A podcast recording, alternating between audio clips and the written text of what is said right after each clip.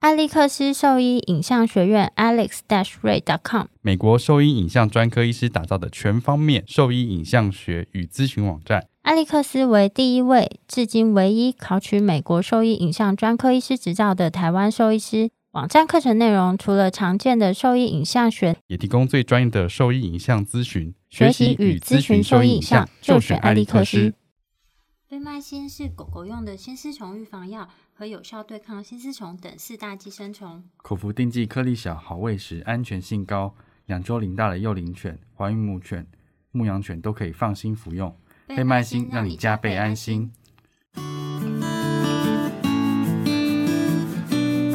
你现在收听的是 Wonder Vet Talk 超级好兽医的闲聊时间，我是兽医师林哲宇 Steven。我是兽医师肖慧珍，在这边我们会用轻松谈论的方式，带给大家一些简单而正确的小动物相关资讯，也会和大家分享一下兽医师日常发生的有趣事情。那我们今天一样很高兴能够邀请到家家动物医院的院长肖雅玲医师来跟我们分享一下中兽医的一些简单的知识。那我们欢迎肖医师。肖医师，你觉得那个中兽医嗯，跟西中呃跟兽医对两者最大的差别在哪里？你说中兽医跟跟西西医就是差别，啊你觉得你自己自己觉得这两者最大的差异在哪里？哦，差异检验检验对西医的话，你就是有很多的数据东西可以支持你，嗯然后找到原因嘛，比方说像抽血啦、X 光啦，就它感觉是一个一影像学啦超个音波啦，嗯，对。那其实我还挺仰赖这些东西的，就是它这些东西的那些检验的东西诊断出来之后，那通常我们常常会碰到，就是他会看西，先看西医嘛，因为你先诊断完，就是医生就要治疗了嘛，进嗯入治疗这个阶段。那我们常常会说，哎，治疗治疗治疗，就西药吃到一个瓶颈，它就是没有效果。对，那这个因为我是中西医都合并的医院，所以这个时候我的医生就会说，肖医生，你要不要一起来会诊？那会诊的时候，给予一些中药的或者是针灸的帮助，通常会得到很好的结果。嗯所以他你看西医是他比较有一个嗯， guideline 可以去遵循。对对然后对。先得到一个就是你对啊因说为证据其实资讯对，因为我资讯刚刚在想证说，刚据对支持的诊断，刚在想说，我们谈到就是虚弱的动物这件事情对，然后能不能针灸这件事情。可你刚刚讲的是最多五支针，可对是这五支针是大家一起，就是全部的人都认同没有那的哦标准，还是就只有我啊， 因为我是总兽医啊。没有？我是说大普遍中兽医都是这样子。对对对，认但是同这好像是一个大家都知道的事情。 OK 嗯对对对对对。就已经很虚弱，你只能用五支。对对对对，大家都知道，那知道虚弱的动物不能扎针，要小心。然后说嗯你要注意，对，然后不要超过五只，这是嗯大家都知道的。对，嗯 OK OK，就好像嗯，它很虚弱，它不能做拔罐。嗯，对，这它们那这你也知道吗？ 这个我不知道，因为我男朋友也没在管我虚不 虚弱，就他你已就经是很拔虚弱了，对，他就是拔了，他就说你这边不舒服，我觉得需要拔管。哎、可是我在想说，拔罐它是跟穴位有关系吗？对不起，我刚好在那个气研讨会有一次，就是做那个动物拔罐的，哦，动物也可以拔哎、罐，就我是没有看过 哎、就是呃，就是他，比方说他颈椎，他虽然今天受伤了，然后、但是你在 X 光片下并没有看到还有颈椎上面的异就是常，然后这个动物其实是它还是可以动的，它不是四肢瘫痪的，它就是脖子抬不起来。你去移动它左边、右边的时候，它就是特别的受限，会疼痛，你就知道它可能是肌肉的软组织的损伤。这时候就可以用拔罐。那拔罐的时候就把毛剃掉，然后就是它戳几个针，然后就用那个空气枪，然后把那个杯子放上去，然后它那个一样啊，会会立在那边，大概五分钟就可以把它拿掉了。所以还是会会戳针，要戳针，要戳针，人也是这样子戳针吗？人没有错，人没有戳针人不的，得戳啊， 人有因为我这样听起来很人有像，毛呃细孔啊，这样听起来很像那个写真对，的它像感觉，在写，对，是它不是？像哎写针，对，它有点像嗯放我也血是，知道一点它，其实是放像有点像放对血啦，它把那个你软组织里面的一些淤啊放释放出来，然后它这个释放出来之后，但是你还是要做一点消毒，酒精擦拭，嗯，然后擦拭两三次之后再可扎是那你针。怎么知道你扎针的那个数量是 OK？就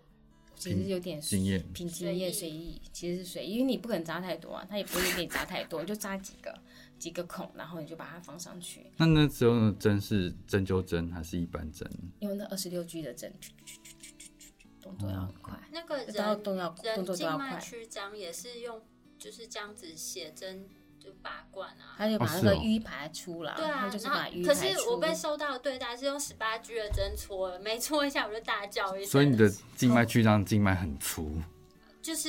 也没有，他们就说都是让十八 G， 十八 G 不是拿来捐血的那个针 吗？好痛哦。为什然么要这后样对你？我不知道，然后我就是在那 个整我有间想，我就觉得痛哎、整间就大叫，然后他还说不要叫， 然后我想说真的好痛、哦。那是你男朋友吗？ 对啊，他是不是故意的？ 我觉得他是拿故意拿一个粗十八的针针，他就是特别找一支很粗的。他就说他们都是用这么粗的针在放血的啊、然后我想说，是吗？这一般人可以吗？一般人怎么可以？不不打他吗？不打医生 吗？真的好痛哦，我觉得好难想。十你八讲， G 哎，所以他这样子帮你拔罐你的那个静脉，去讲。对，我后来只让他戳了三下，因为我太痛。你觉得有帮助吗？嗯，有一点帮助。就是他有的一点那帮个助肿胀会消失掉，嗯对不对？但是因为我的静脉曲张没有严重到它需要进行手术，所以我现在的阶段就是只能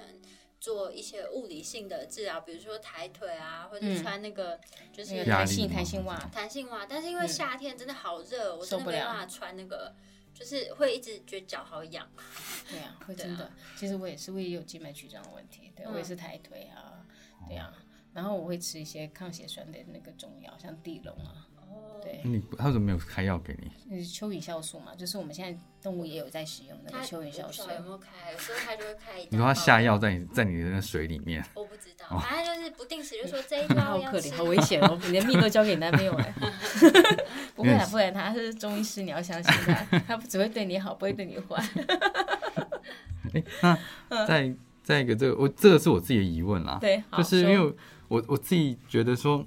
很多很像西医，它有分很多科别，比如对说对心脏科，它就是每个感觉好像每个每个器官都有一个科别，比如说对啊胸腔科啊、心脏科啊，然个后别的医师对这啊样，骨子。科、神经科，专科医生，对啊，就是会有会会到这样子的科别。可是对中医有像中医有像这样子的的分科的制度吗？中医，中医有啊，他们不是都有分伤科啊，对不对？对，但是他们其实不像我们在念书的阶段，或是他们出去求职之后就立刻分。对他们好像都是自己对什么有兴趣，然后再各自去进修。可是中哦，我说中医，兽医啊，因为中医它中兽一定有分伤科啊，什么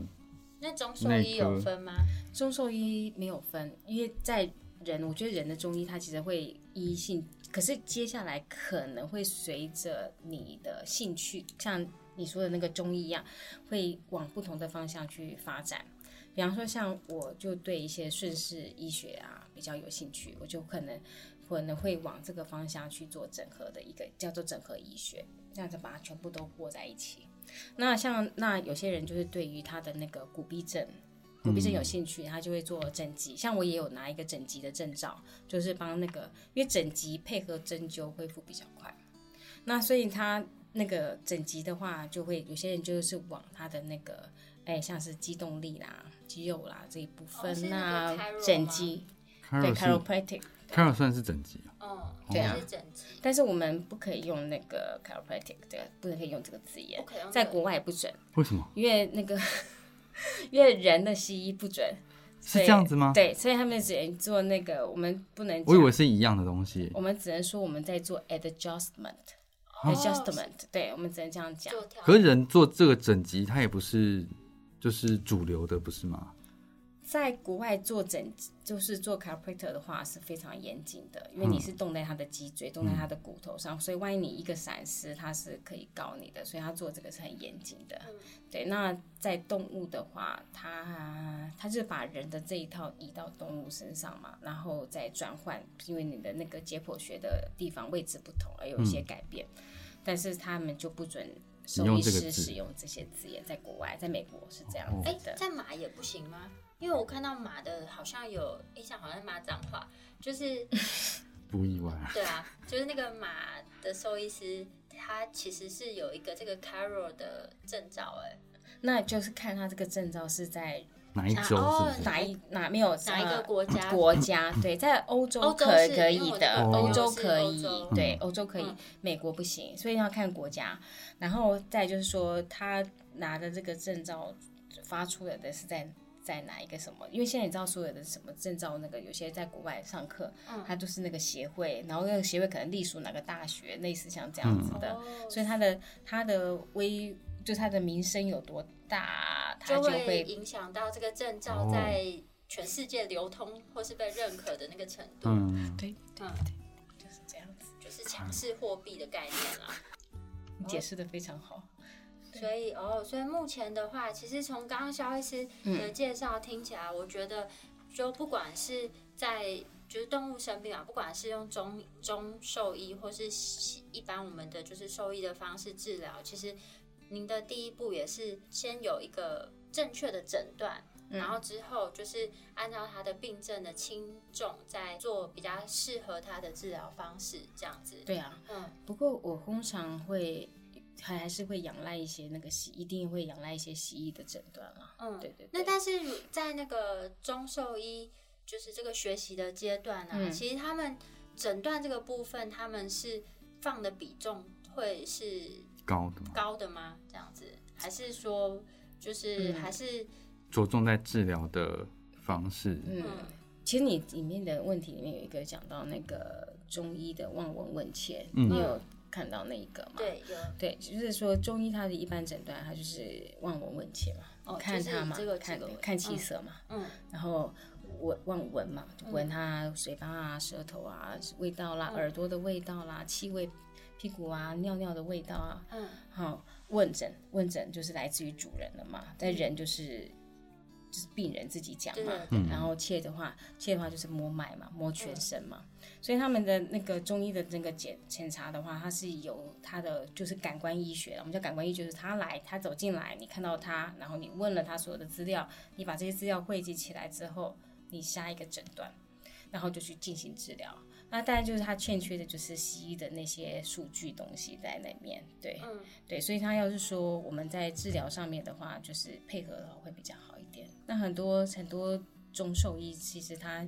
他们现在，我觉得在台湾，其实大家对中兽医的接受度很高啦。我觉得在华人地区都很高，对啊，很高。其实，在国外已经很流行了，也很普遍。对，所以他们通常都是中兽医，常常往往不需要做任何的检查，他只要看别人的资料就好了。他已所经以做大完部检查分了其。实我觉得会其比实较跟像是后送或是转诊才会到中兽医。对啊，他但是也有，我这边也有是，比方说他他受风寒，比方说我有一只最近的一个 case，比方说它是一只博美，大概五岁的博美，嗯那么它是来看脱毛症的，它就剃完毛不长毛了啊，那这个就是我们就是说它身体虚，还有一些先天的问题，然后我们就要给它吃中药，但刚好受风寒，因为最近天气下雨。它就一直咳咳咳，那咳咳咳，他就先到附近的西医的医院就去看，然后吃了什么止咳泻，他说他那个博美气管塌陷，然后支气管炎，然后就吃了很多药，他看了一个礼拜，越咳越厉害，这个时候他就会来找我了。他说啊，我这个狗不能吃西药，要吃中药。啊，他确实吃中药比较适合，所以我觉得还是要看那个主人。那主人他他接下来可能以后未来他在在有受风寒，他就不会去看西医，他就直接会跳中医了。像类似像这样子，但这个也是有先得到一个诊断，就是气管的问气题管塌陷的问题，嗯对所以这个其实对呃，就是中兽医后面的治疗还是有非常大的帮助的。对，但是也有像比方说，像我有一群导盲犬，它是他们就是喜欢看中医，嗯所以他就是来，比方说他今天一样，同样的一群人受风寒，然后他是你是他受风寒了，他就是说啊，最近他的咳嗽咳得特别厉害，但是但是你就摸摸脉，摸摸他身上的肺经啊，哪里不舒服啊，听听诊，好，听听诊，他看看他有没有发烧啊什么的，吃的好不好，有没有胀气啊，有没有喘，然后就问我问题都做完了，开中药他就好了。对，所以你其实要看，就是还是要看那个主人，还有就是医生，你觉得他可能不是这么简单的，只是受风寒这么简单的啊、吃吃药就好，你可能要做进一步检查，你还是要有那个，你还是要有点西医的知识，然后告诉他要做检查，这样比较好。嗯，对，好玩哈。对 啊，蛮有趣的对，因为比较少听到中西医，其实像小医师就是中西医，其实都算是比较精通，所以就合并这两个也不是的，精通啊，是经验比较多，嗯因不为对，不就会是啦，年纪大，就是精就是就合并这两种的知识，就是去三代渊源，怎么会没有镜头？ 对啊，也是就像百 年老店这样子。好老，我们我们我们是百年老店的第一年这样，开始了，开始对了，对对。很快就变百年老店。 对，嗯，哦，所以这样子我觉得是蛮蛮好啊的，因为第一真的是第一次听到就这么完整的中兽医的介绍还有嗯观点，然后从刚刚的内容其实学到很多东西。很多哎、真的吗？啊我有自帮己助到吗？哦，因为因为我其实我觉得有我有时候问问题是比较医生可能想想要知道的，对对对但是对主人可能不一定想知道。我没关系啊，对因啊为他们可能也想知像道我吧。只是觉得那针粗细有，他们可能不一定想，不一定哦觉得有什么问题。对啊，针感有些医生喜欢用，因为其实，在中医他们是喜欢出针嗯的，因为出针针感强，然后它它的反应会比较大，会比较好。嗯我那是但我是要我你要注意动物的感感觉。对啊，因为我会问是因为嗯我我在猫，我就想说它针感要低一点，所以我都会我想我就去找比较细的针，对啊，但我发现没有差，没有差，没有差。对啊，他愿意给你扎就是给你对扎，对不对？对，我觉得没其有实它差个。性后来我就也觉得没有差也，有差对别对。我一开始去找比较细的针，后来发现呃那个不好嗯弄，对，因为你我觉得我我其实没有很比较软，对，那很软，然后我就觉得哎、其实下针反而是时间会稍微长一点。 对啊，呃，可可能要拿苹果练，嗯对对拿苹果练，可能我们觉得就是练习不足。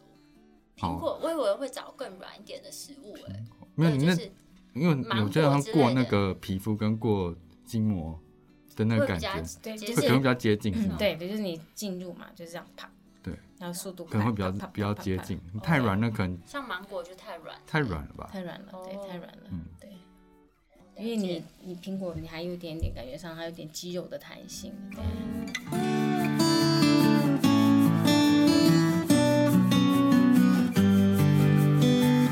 亚洲人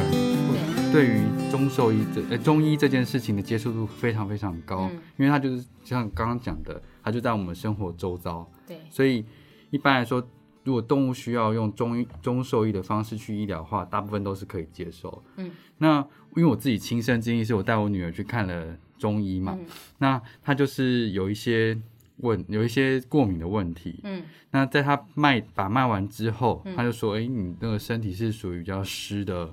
体的质体质对。那所以我们现在就是以这个方向，嗯去用中医的治疗方式，嗯先试着控制看看。对对，那其实听在我的，呃，我的理解啦，嗯因为我想说湿，对我来说湿这件事情，我只想到，嗯 我没有任何联想，嗯，我就觉得 是很。要要要干一点，是不 是？我不知道这是什么意思，哦也是啊，其实他你讲的也对啊，哦要是吗干一点 对，没有错但啊，但就是嗯对我来说，我其实没有办法非常理解说诗这件事情是代表的意义是什么。嗯，呃，在人来说，或者是在生物、嗯生物体来说，要用什么方式让它达到比较，例如说中性或者是偏干嗯的体质？ OK。对啊，那我大概小稍微讲一下中医的它的理论基础啦。嗯，它是就是说我们去看这个动物哈，它们的四时，就是它的是四季四季的变化，然后我们去看它的它的看它的身体的阴阳平衡、五行，五行其实又包含它的出生的时间，然后它的个性。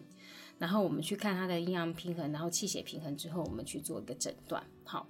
那就是说它当，比方说你刚刚讲说它那个比如说呃是四季五对行，四季五行，然后阴阳气血平衡。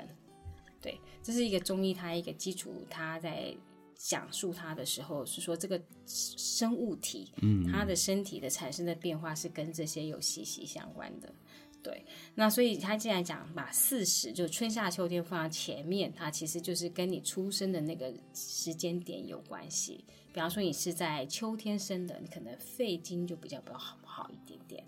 那在动物，其实我们也会稍微去注意它，但是很多现在目前很多都是认养的，所以你也没办法去知道。但是我们会从哪边去知道？就是说这个发病的时间，比方说它都在换季的时候发病，或是它都在长夏的时候发病。比方说长夏的时候，它的脾胃就会比较虚弱，对，那那个时候呢，就会容易造成什么什么肠胃受湿。那个时候我们就会讲这个话题。肠胃受湿这样子。啊对对，就这个时候我们就会讲，因为那个时候长夏的时候是在那个九月左右，那那个时候呢，我们的食物其实也比较进入很容易腐败的时候，所以那时候容易吃坏肚子。那我所以我们这些事实的那些经验，只是从以前老祖宗他去看看那个气象变化，然后说做五千年下来的，，对，然后其实这像一个统计学，其实这跟西医的理论很像，西医也是一样。比方说，我们找到一些证据，然后实证医学，你做了统计，发现到它在有一些特定的时间点，它特别会好发。嗯，那我们就说，哎，这个时间点，这些人他们可能因为受到环境的什么影响，然后他的个性上又怎么样，饮食上又怎么样，所以他就会造成什么样的结果。就刚刚讲湿对跟干这件事情，应该是取个中间值是吗？就是嗯那个把像湿的像值调成干干的性体质，对嗯还是其实说它是一个中庸之道？它应该是调到一个嗯中间的位置。我懂，我懂你意思，就是说他为什么会湿气在身体里面排不出来，嗯对不对？应该这样讲，对对对不对？嗯所以我们要怎么样把它排出来，对不对？那就说，就像你思考的方向是对的，你说他身体湿气很重，我就是要让它干燥一点。所以那你要想想看，台北是一个盆地，所有的浊气都往下行，嗯所以其实，在台北的话，湿气就很重，所以在台北皮肤病的 case、气喘的 case 其实是比较高的。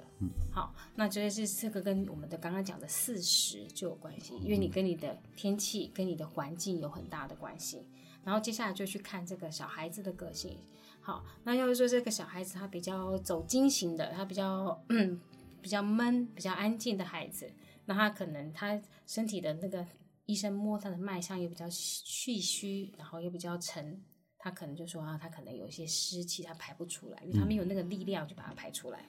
所以他就会把那个湿带在他的肺，那有些会带到他的肠胃， 哦，所以嗯那会它带到他的关节。所以所以每如果个地方同样走的不是一样同样是湿这件事情，它可能显现出来的症状状是就会一样同的。，但是他的一个部性啊位跟个性性啊会有调对不同。还有饮食，饮食，比方说一个很爱，像像我们大家都知道，哦，你你吃很多炸鸡啊，身体就会燥热，因为它是很热性的食物，所以你要吃比较中性，要吃比较天然的食物，身体比较会平衡一点。一样的道理，因为也知道说，哎，你太热了，太你身体太热了啦，你长很多痘子啊。我们的妈妈会做什么？煮绿豆薏仁汤给你喝，哎祛湿啊。 哦哎，对不对？夏天吃绿豆薏仁汤祛湿。我只知道很好对喝不，对？然后说，哎，就是很道，就是这个道理在这里，对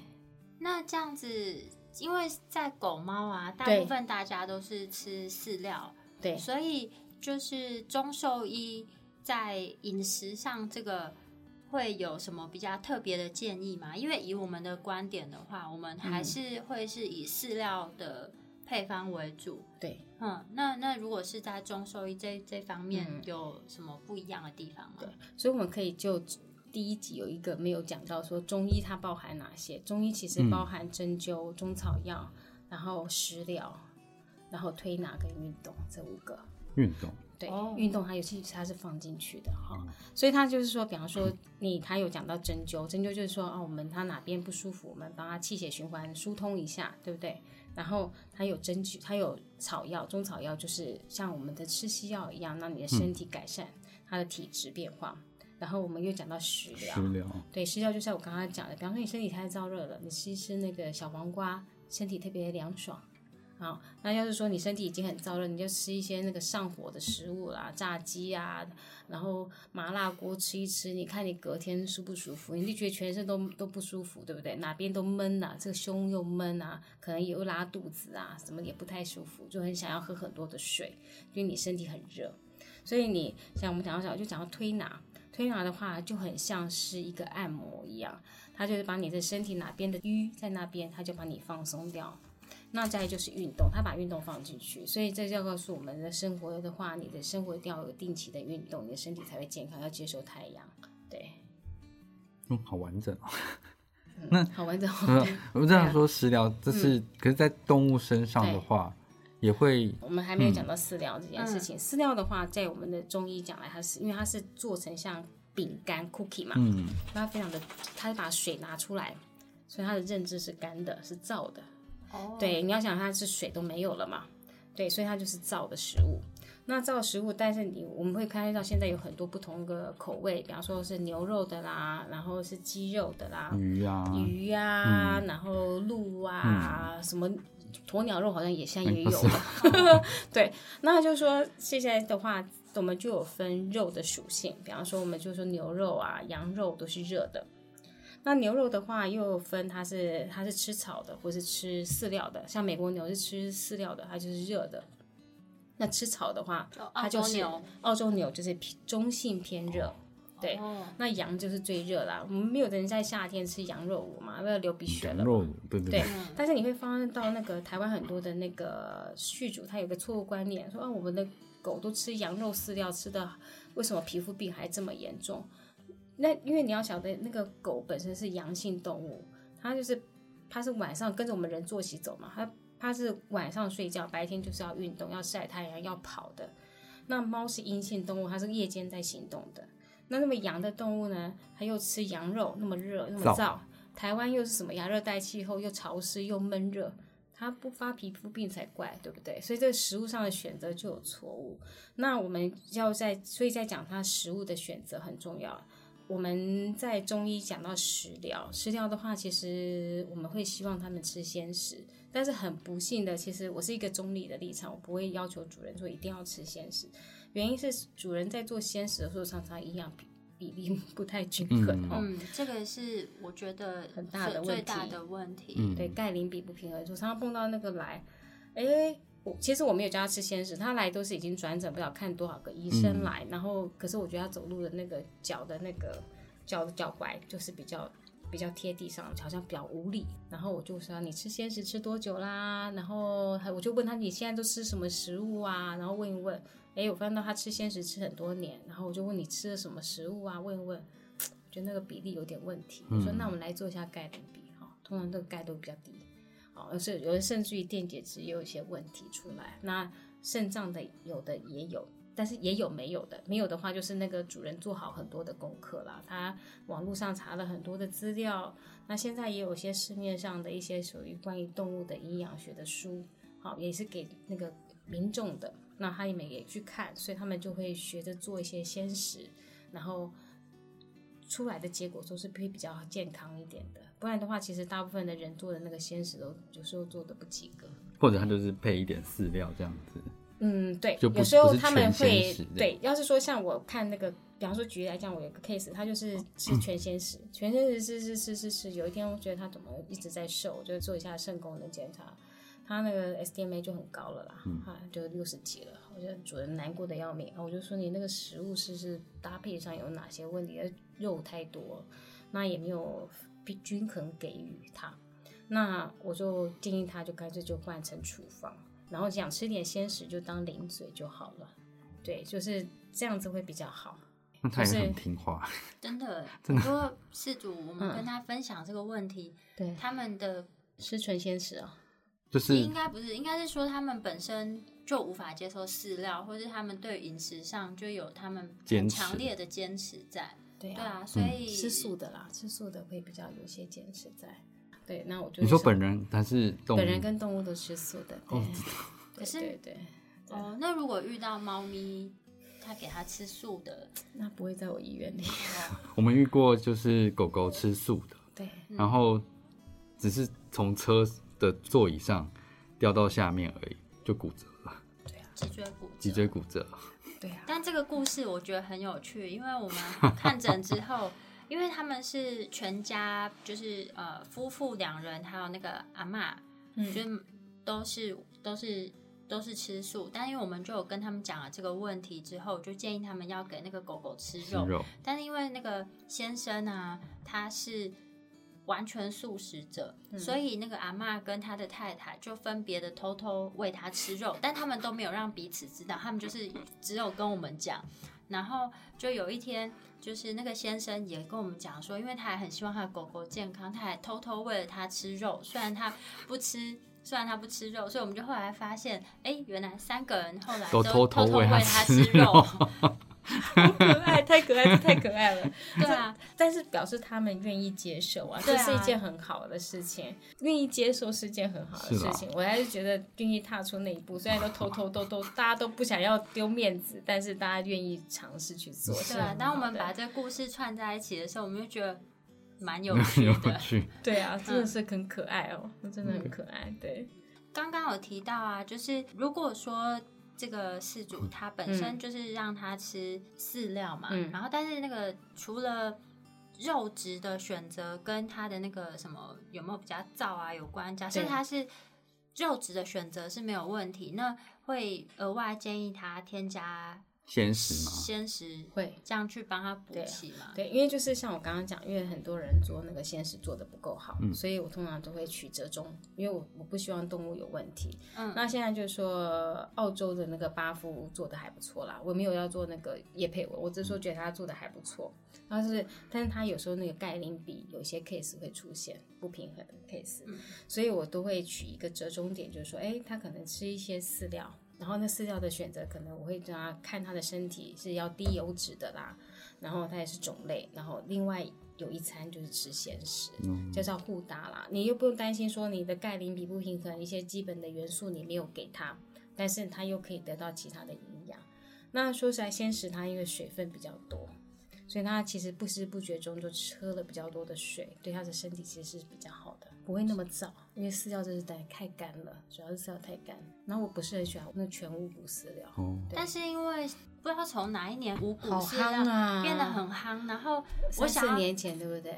宠物店里面，呃，因为我会去宠物店里面逛饲料区， 嗯然后我很少买，我也是很少买。对我就是我有时候会去看一下有什么新货，但我就是只买几种固定的。但有一嗯天我的狗饲料没了，然后我就不想要买无骨的饲料，嗯哎、我去东那个宠物店居然找不到非无骨的饲料、哎，可是那五谷是比较贵嘛，无骨比较贵。然后他们又因为五谷这样子，然后他们又狂推啊，所以他一定卖得比较他们好吧。对整间店找不到非无骨的饲料，很只有难，非对无不对？对啊，非无骨呃就是都是无骨的饲料跟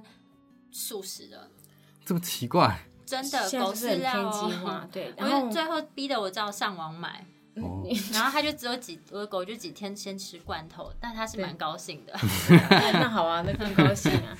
现在这就是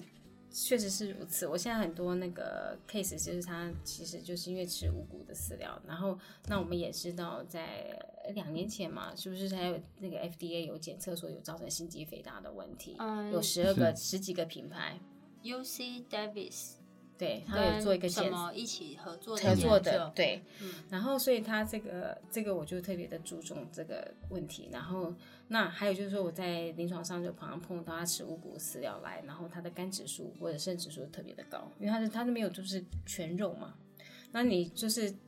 全肉的食物加蔬菜，然后你没有给它均衡饮食，然后要是狗又不喝水，它其实很快就是肝肾就会出问题。对啊，我是非常不喜欢。嗯非常非常不喜欢。我觉得还是要均衡饮食啊。嗯，因为这样听起来是，嗯中医的包含的面向是蛮全面的，嗯，就刚刚这样走整体听起来性，的对啊，对整体性的。嗯，做个结， 那呃，就是刚做完结了。那你就直接好，嗯啊那我们先先这边先告一个段落，然后那就是如果对我们刚刚分享的内容就是有兴趣或是有疑问的话呢，就是。可以，呃，我们会把今天的内容啊，就是大概稍微整理一下，放在网站上。然后我们的网址是 triple w 找 wonder vet 找 com 找 t w，然后或是 Google FB 搜寻 wonder vet 超级好兽医都可以找到我们哦。那就是敬请期待下一集的内容，然后记得要找朋友一起收听跟订阅，就这样子啊，拜拜好，。谢谢肖医师，谢谢不客气，不客气，不客气。